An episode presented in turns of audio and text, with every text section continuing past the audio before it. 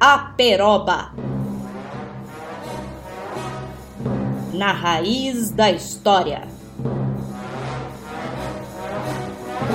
Um programa do Departamento de História UEL, sempre aos sábados.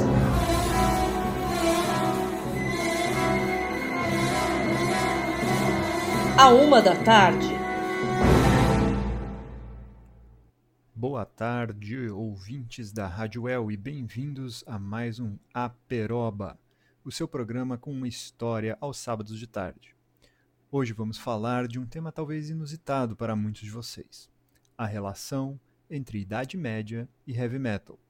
Eu sou Lucas Grzybowski, professor de História Medieval da UEL, e comigo, dividido no estúdio, está hoje Maurício Albuquerque, pós-graduando em História que tem trabalhos interessantes publicados sobre o tema no nosso programa.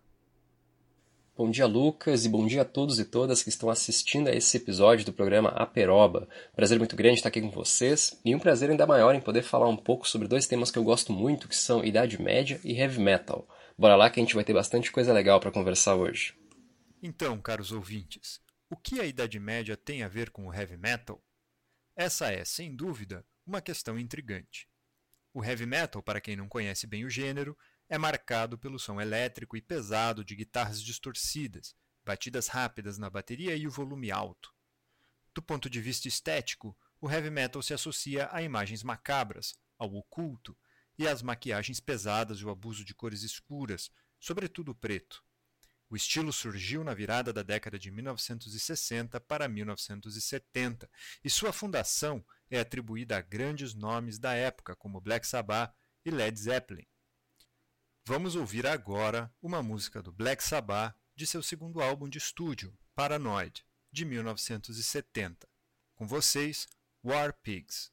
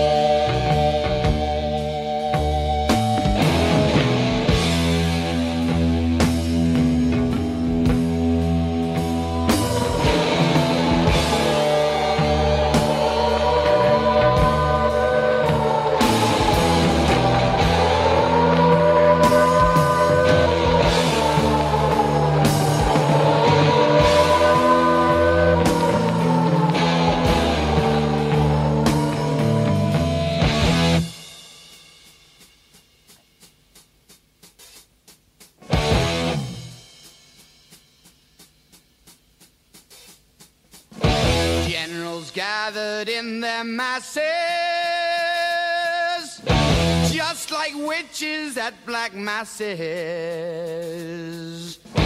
Evil minds that plot destruction, sorcerer of death's construction. In the fields of bodies burning as the war machine keeps turning. Death and hatred to mankind, poisoning their brainwashed minds. Oh Lord, yeah.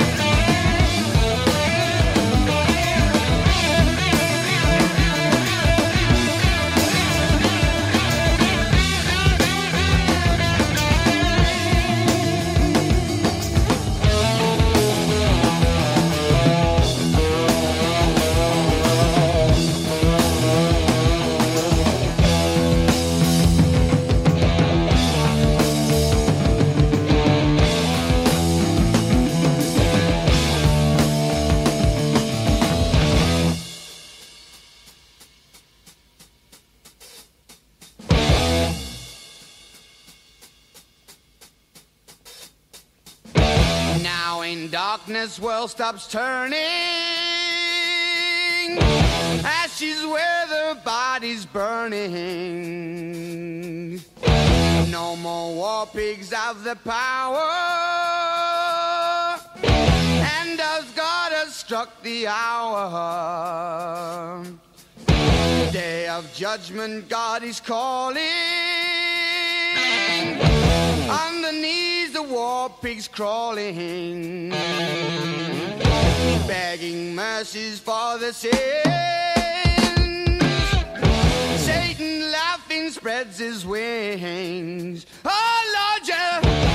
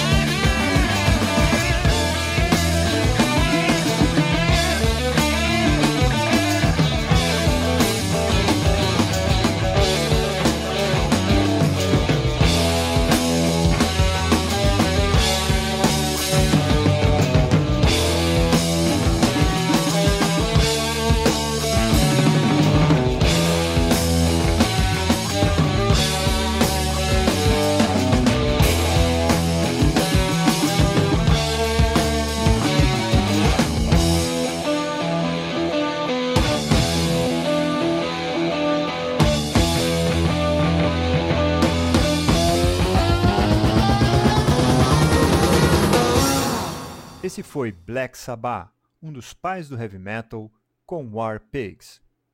Há algo de medieval nessa música, caro ouvinte?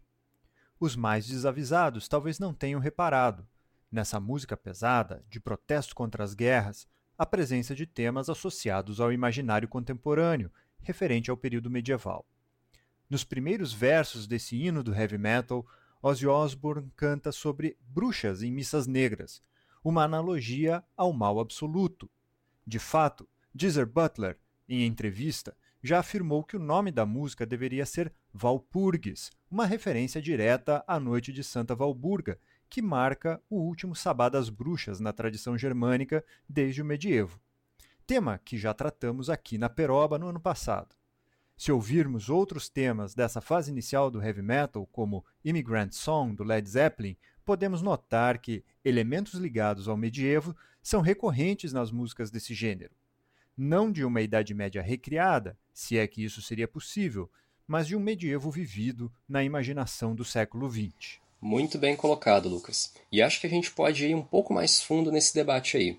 Na minha opinião, não tem como a gente pensar a relação entre Idade Média e Heavy Metal sem antes a gente pensar a relação do medievo com a indústria do entretenimento de maneira geral. Imagino que não seja novidade para ninguém que, de todos os períodos da história humana, o medieval é um dos que gera mais fascínio e curiosidade entre o grande público. Basta a gente observar a quantidade de filmes, seriados de TV, HQs, jogos de videogame, romances históricos, RPGs de mesa ou de tabuleiro, enfim, entre outras mídias aí que tratam direta ou indiretamente desse recorte temporal. Na década passada, em particular, assistimos a um verdadeiro boom dessas produções. Vimos em 2011 o lançamento de Skyrim, o quinto jogo da franquia The Elder Scrolls, que ganhou vários prêmios naquele ano, como o Video Game Awards. Em 2012 foi a vez de O Hobbit, Uma Jornada Inesperada. Já em 2013 ocorre o lançamento da série Vikings, dirigida por Michael Hurst e transmitida pelo History Channel. Em 2015 temos o lançamento de The Witcher Wild Hunt, franquia de jogos inspirada nos romances de Andrei Sapkowski e que inclusive recebeu uma adaptação em formato websérie disponibilizada pela Netflix, já com segunda temporada confirmada. Fiquem ligados aí os interessados. Ainda em 2015, ocorreu a estreia de The Last Kingdom, baseada nas crônicas saxônicas de Bernard Cornwell. E não vamos esquecer também do filme do Rei Arthur lá, A Lenda da Espada, dirigido por Guy Ritchie, que teve um orçamento semelhante ao primeiro filme da Mulher Maravilha. Isso para citar só as produções mais conhecidas e de maior impacto. Se somássemos aqui as releituras de contos infantis, filmes de menor orçamento e webséries que não tiveram tanta repercussão, a nossa lista ia ficar bem grande. É verdade, Maurício. Essa mistura entre Idade Média e cultura popular teve um incremento significativo nos últimos tempos. Vamos ouvir agora um trecho do tema do jogo de videogame The Witcher 3 Wild Hunt.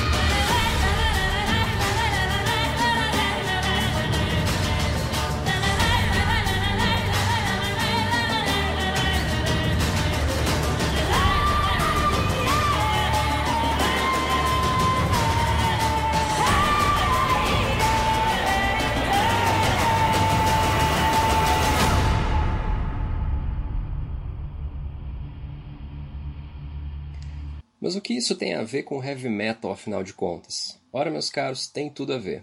Por mais que exista uma certa tendência de pensarmos o metal como um gênero contracultural, provocativo, transgressor, que afronta os dogmas vigentes e tenta, entre muitas coisas, chocar as pessoas, seja por meio da estética, da sonoridade agressiva ou mesmo dos temas tratados nas composições, não há como pensá-lo fora do sistema capitalista.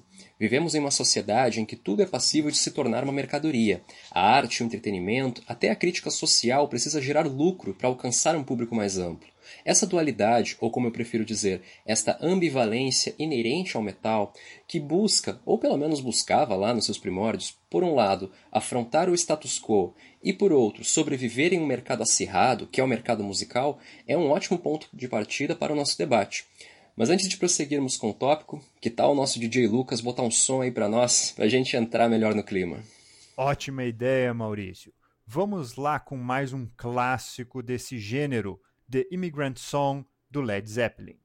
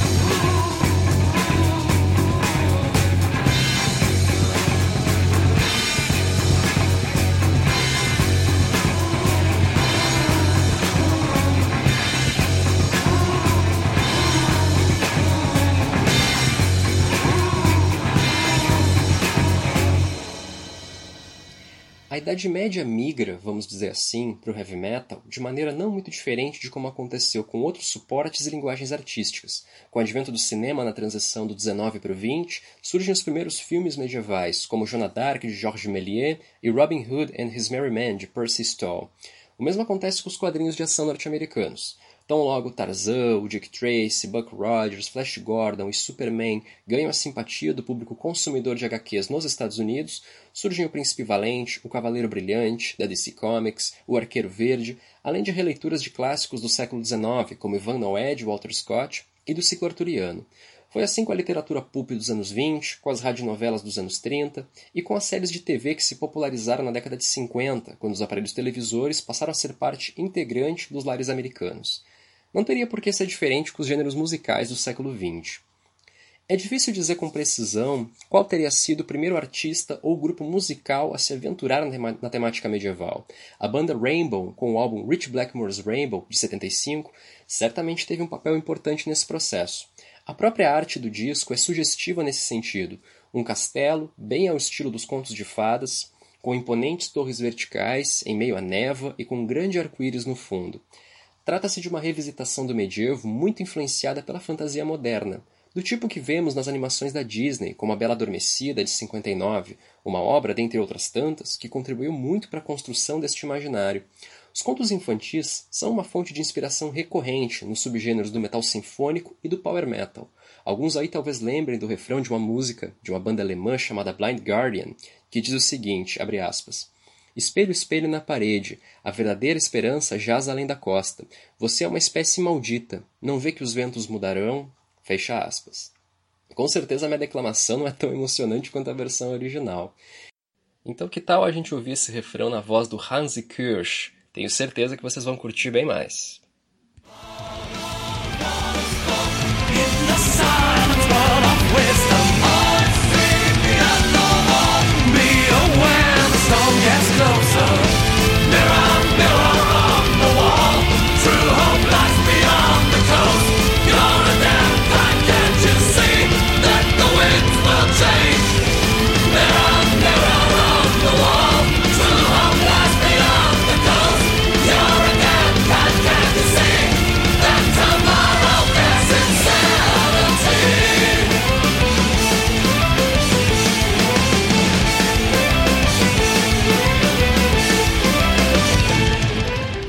Esse trechinho que nós ouvimos agora é da canção Mirror Mirror, feita para o álbum Nightfall in the Middle Earth, de 98, que é baseado no livro O Silmarillion, de Tolkien. Se a primeira frase, espelho, espelho na parede, te pareceu familiar e te fez lembrar alguma coisa como Branca de Neve e os Sete Anões, então, meu caro, minha cara, você pegou a referência. Esses jogos de linguagem e de chavões literários são extremamente recorrentes nas composições de metal que se enveredam por esse lado mais fantástico. Outro exemplo muito interessante que vai para um caminho parecido é a música Storytime, do grupo finlandês Nightwish. Escutem só essa passagem, abre aspas. Eu sou a jornada, eu sou o destino, eu sou a casa, o conto que te lê, imaginário, o empório de sonhos. Acaricie os contos, e eles vão tornar seus sonhos realidade. Um jogo do contador de histórias, lábios que intoxicam. O centro de toda a vida é um ilimitado baú de histórias. Eu sou a voz da terra do nunca, a inocência, os sonhos de todo homem. Eu sou o berço vazio de Peter Pan, uma pipa silenciosa contra o céu azul, cada chaminé, cada visão do luar. Eu sou a história que vai lhe parecer real, cada lembrança que você guarda com carinho. Fecha aspas. Caso essa pegada à la fairy tale não tenha ficado tão nítida com a letra, o Lucas pode colocar um pedaço aí para o pessoal captar melhor a proposta da composição. Bora lá!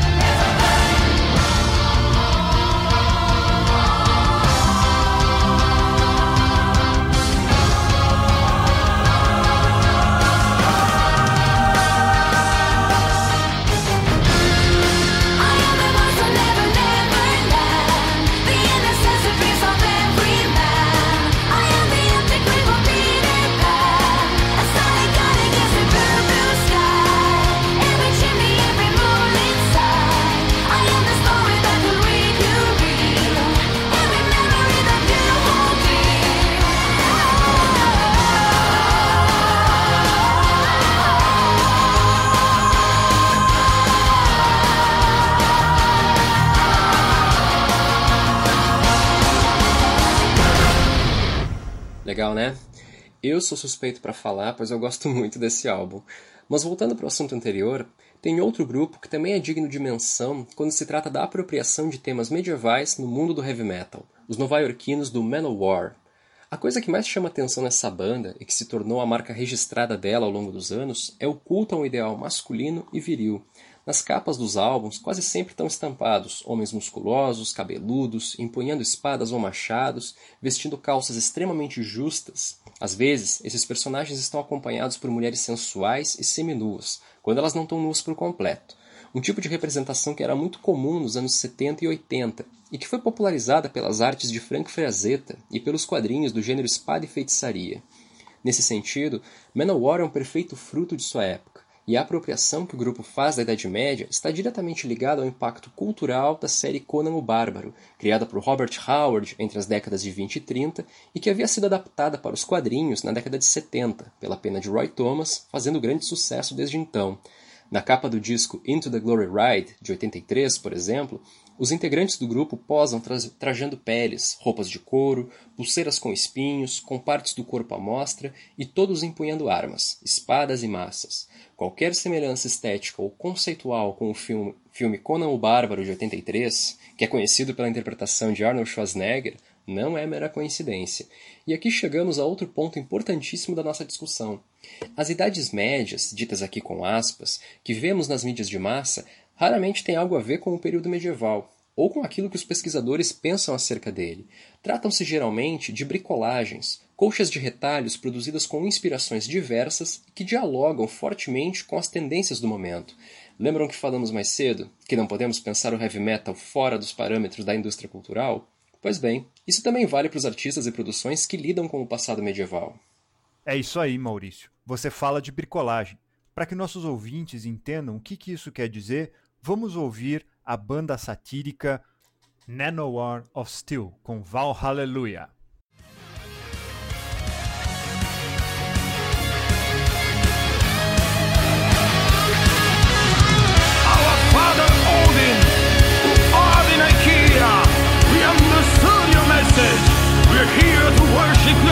Russian.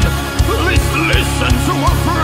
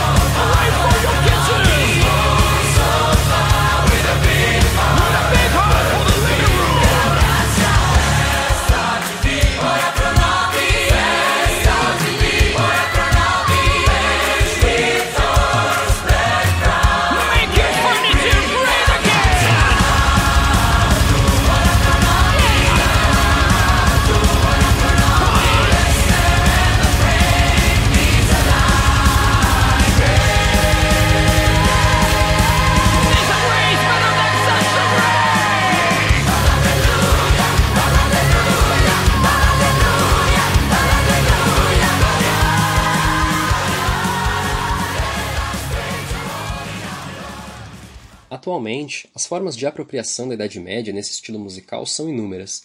Eu consigo listar pelo menos seis tipos diferentes. Existem composições que simplesmente contam um certo acontecimento histórico, sem muita licença poética ou sem acrescentar muita informação nova, que sintetizam a biografia de algum personagem famoso, como Carlos Magno ou Ricardo Coração de Leão, enaltecendo os feitos desses personagens, mais ou menos como Christopher Lee fez em seus álbuns By the Sword and the Cross e The Omens of Death, ou mesmo como o grupo inglês Saxon fez em 2004 com o CD Lionheart. Há também aquelas obras inspiradas em temas da literatura medieval. O álbum Excalibur de 99, dos alemães do Gravedigger, é um ótimo exemplo disso, com faixas que tratam de boa parte dos episódios marcantes do ciclo arturiano, como as guerras de Uther Pendragon contra o Duque da Cornualha, os segredos de Merlin, a Távola Redonda, a Bruxa Morgana, os casos amorosos do cavaleiro Lancelot com a rainha Guinevere, entre outros. Um quarto tipo de apropriação do medievo que podemos listar são aquelas obras que se reportam indiretamente à Idade Média, o fazendo geralmente por via da fantasia, recontando batalhas épicas da saga Senhor dos Anéis de Tolkien ou de outro universo ficcional contemporâneo. Também gosto de incluir nessa categoria os artistas que criam universos e tramas complexos que lembram os mundos dos RPGs, ou no caso da minha geração, dos videogames, daqueles jogos tipo Final Fantasy ou o clássico Golden Axe. Esse último talvez a garotada mais nova sequer tenha ouvido falar. Então dá um Google aí para você entender do que, que a gente está falando. É o caso, por exemplo, dos italianos do Rhapsody of Fire, que apostam na combinação de elementos da música clássica, da música barroca, das trilhas sonoras de filmes, no vocal limpo e tenor de Fabio Lione, além dos ingredientes obrigatórios do heavy metal, é claro, para criar composições verdadeiramente épicas. Para não dizer que estou exagerando, vamos ouvir um pedacinho de um clássico deles, Triumph for My Magic Steel. Por gentileza, Lucas.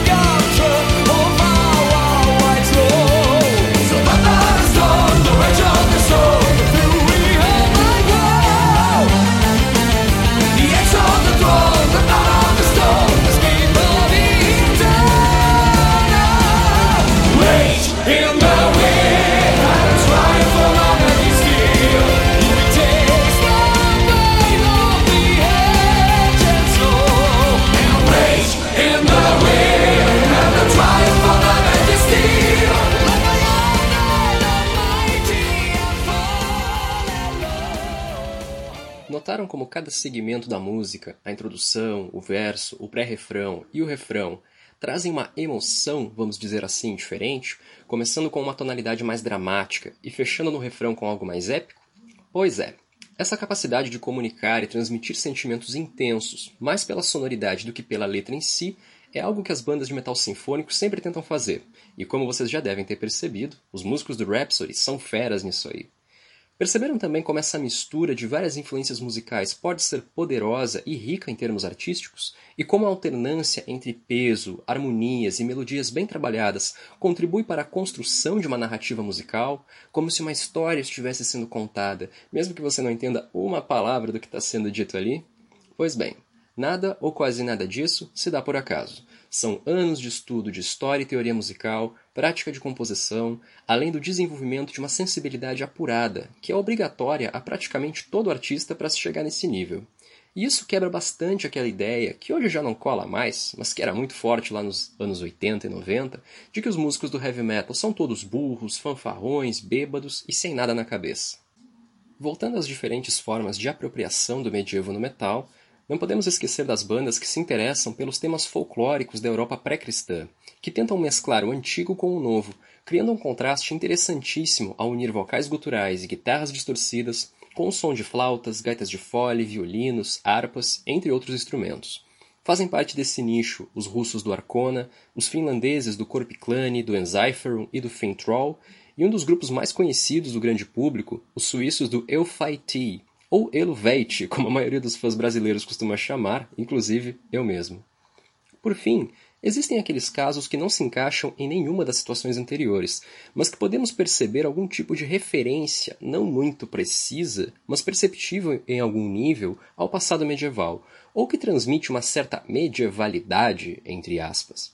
Um riff de guitarra, um timbre específico, um solo de flauta, de cravo ou ocarina feito com a ajuda de sintetizadores, uma frase melódica específica, um refrão cantado em coral, uma progressão de acordes, enfim, são aquelas coisas sutis que dão a impressão de que a música, ou pelo menos algo nela, remete ao medievo, se não ao período histórico em si, pelo menos algum tipo de imaginário fantástico alimentado por inspirações medievais.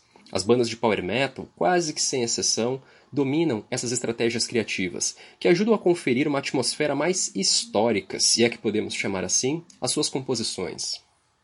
Como você deve ter percebido, caro ouvinte, não faltam por aí artistas de heavy metal que se aventuram, direta ou indiretamente, na temática medieval, seja retratando episódios do passado, narrativas mitológicas de todos os tipos, passagens de Tolkien, ou que se inspiram no imaginário dos RPGs, dos videogames e da fantasia moderna para construir universos inteiros e originais, resgatando temas importantes do folclore de seu país natal, ou mesmo aqueles que tentam emular uma certa medievalidade através do som. Os exemplos são vários. Eu trouxe a vocês alguns deles. E antes de irmos para o último tópico do nosso debate, que tal mais uma sonzeira, agora falando do mundo nórdico?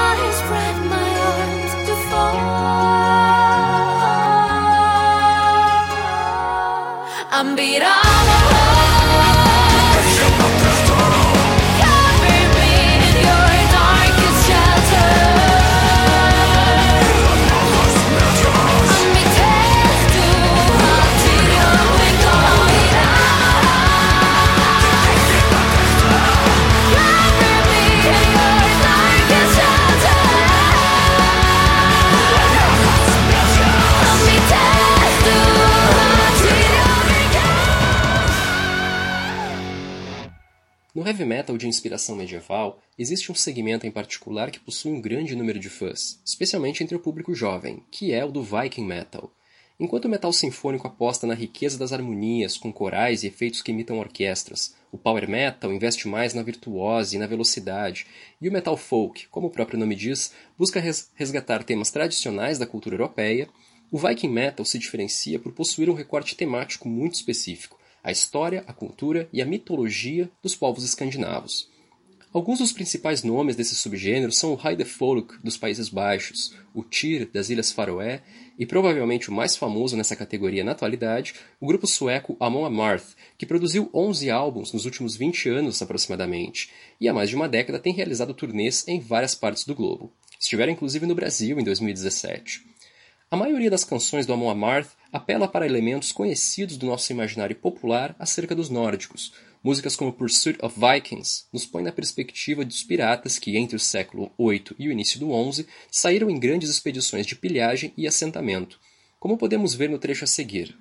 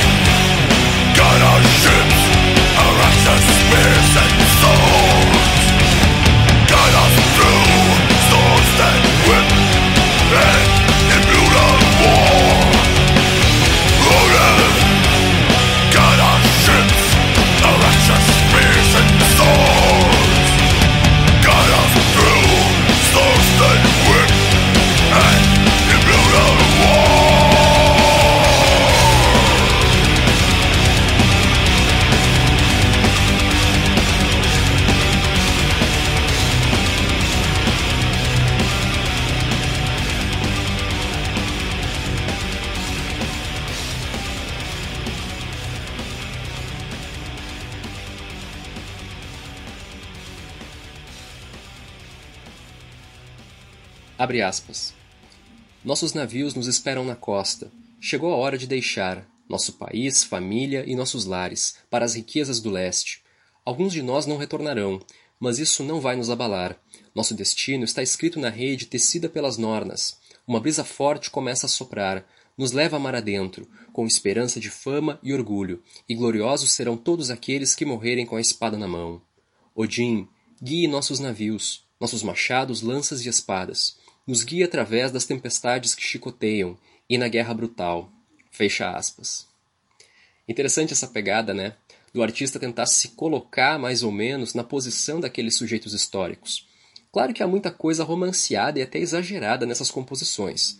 O professor Lucas, que organiza aqui o programa e vem pesquisando Escandinávia já faz algum tempo, pode falar melhor sobre esse assunto. Mas o tipo de representação que o Amon Amarth cria sobre a era viking não foge muito do que outros artistas fazem, tanto com o medievo quanto com outros períodos históricos. Daquilo que os escoceses do All Storm fazem com as histórias de piratas, que o Civil War faz com a Guerra Civil Norte-Americana, ou que o Sabaton faz com as guerras mundiais. Se existe alguma fórmula do sucesso dos artistas e bandas que revisitam o passado, com certeza está na maneira como eles recriam e reconstituem a história, selecionando os elementos mais dramáticos, heróicos e comoventes e deixando de lado aquilo que não é tão interessante. Os produtores de cinema, de séries de TV, de jogos de videogame, etc., fazem a mesmíssima coisa. O que pode ser um problema, quando a imagem criada sobre o passado é altamente estereotipada, repleta de clichês e noções de senso comum, e também pode ser uma vantagem, pois ao transformar a Idade Média em algo atrativo e de fácil consumo, o interesse por esse período tende a aumentar, algo que os teóricos do neomedievalismo vêm debatendo já faz alguns anos, mas isso é assunto para um outro momento. Uma outra coisa que chama atenção sobre o metal viking é o contexto de seu surgimento no cenário musical. Até o ano de 90, não temos notícia de algum grupo que tenha feito um disco ou CD de grande visibilidade internacional que tratasse exclusivamente da história ou da mitologia escandinava.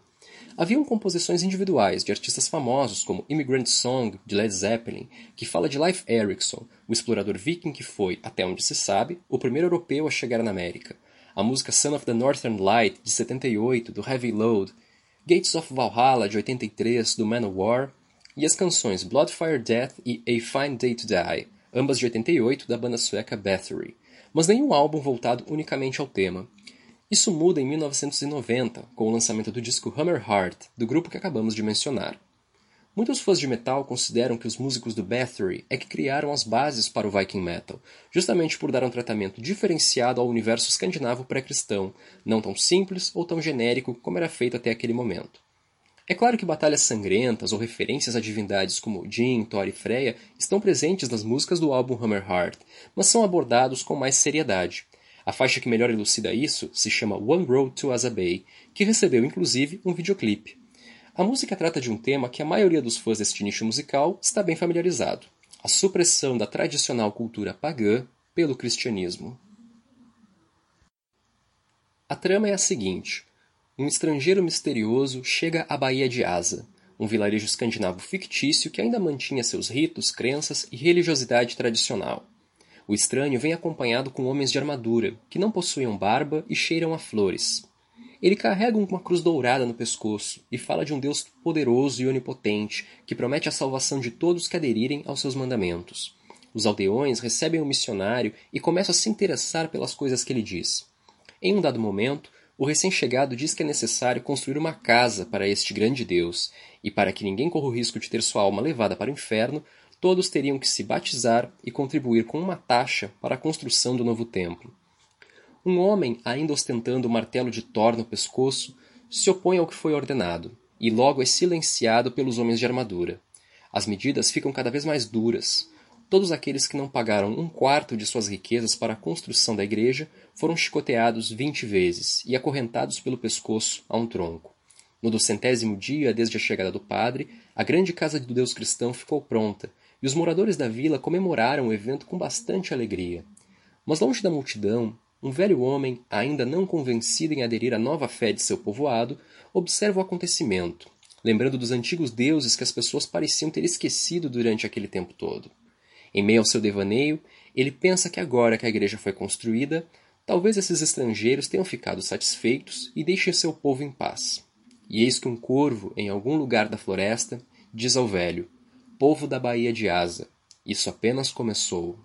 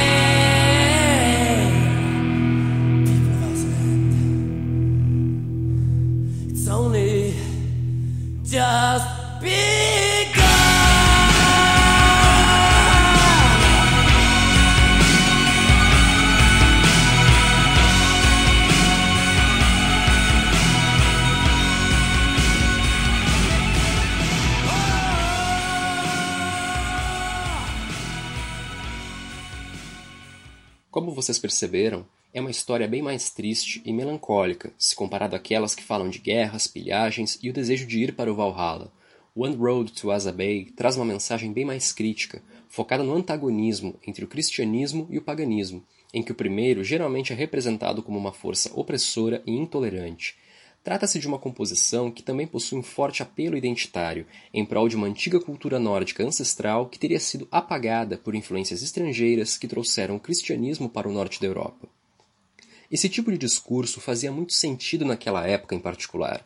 Na virada dos anos 80 para os 90, ocorre a queda do Muro de Berlim, a dissolução da União Soviética e o fim da disputa global polarizada entre países capitalistas e socialistas.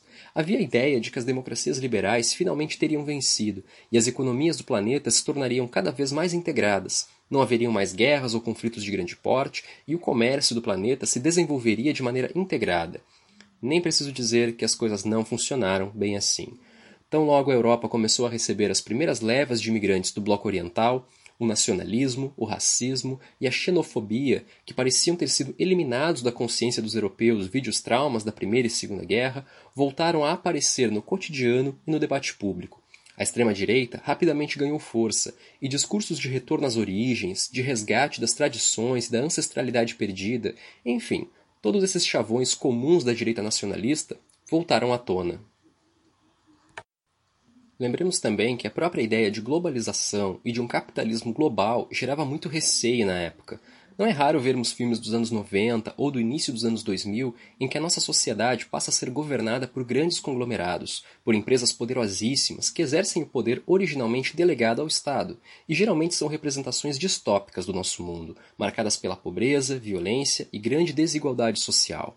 A música One Road to Asa Bay, assim como outras desse período que revisitam o passado nórdico pré-cristão, é reflexo dessas tensões, pois tenta resgatar elementos de um passado perdido através de uma história alternativa.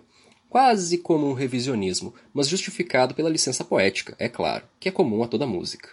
Não é de se surpreender que muitos artistas e bandas interessados nesse tipo de abordagem tenham iniciado seus trabalhos em época semelhante, quando o sentimento de incerteza para com as mudanças políticas, tecnológicas, sociais e ambientais passaram a gerar grande inquietação em vários setores da sociedade.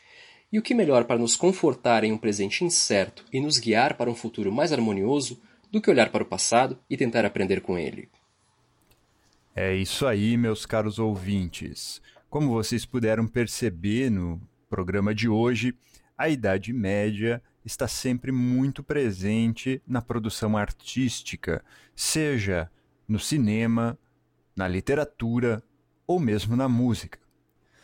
O heavy metal é esse espaço especial onde a Idade Média encontrou um terreno fértil para dar vazão à imaginação de vários artistas. É aqui que a gente vai ver surgir, então, um novo tipo de medievo, um medievo imaginado pelo século XX e XXI. Muito obrigado, Maurício, pela sua excelente contribuição nesse debate, sua explanação tão graciosa desse tema tão instigante. O Brasil também tem suas contribuições dentro desse cenário. E vamos encerrando o programa de hoje com Angra, The Temple of Hate, uma música que trata do contexto da conquista de Jerusalém no ano de 1099.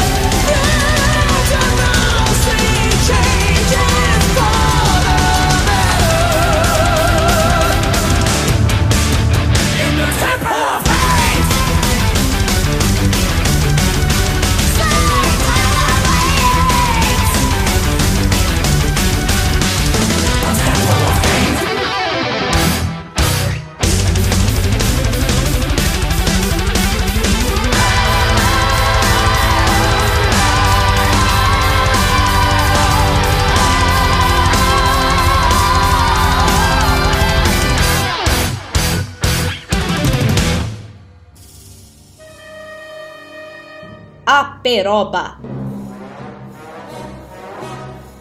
Na raiz da história. Um programa do Departamento de História UEL, sempre aos sábados.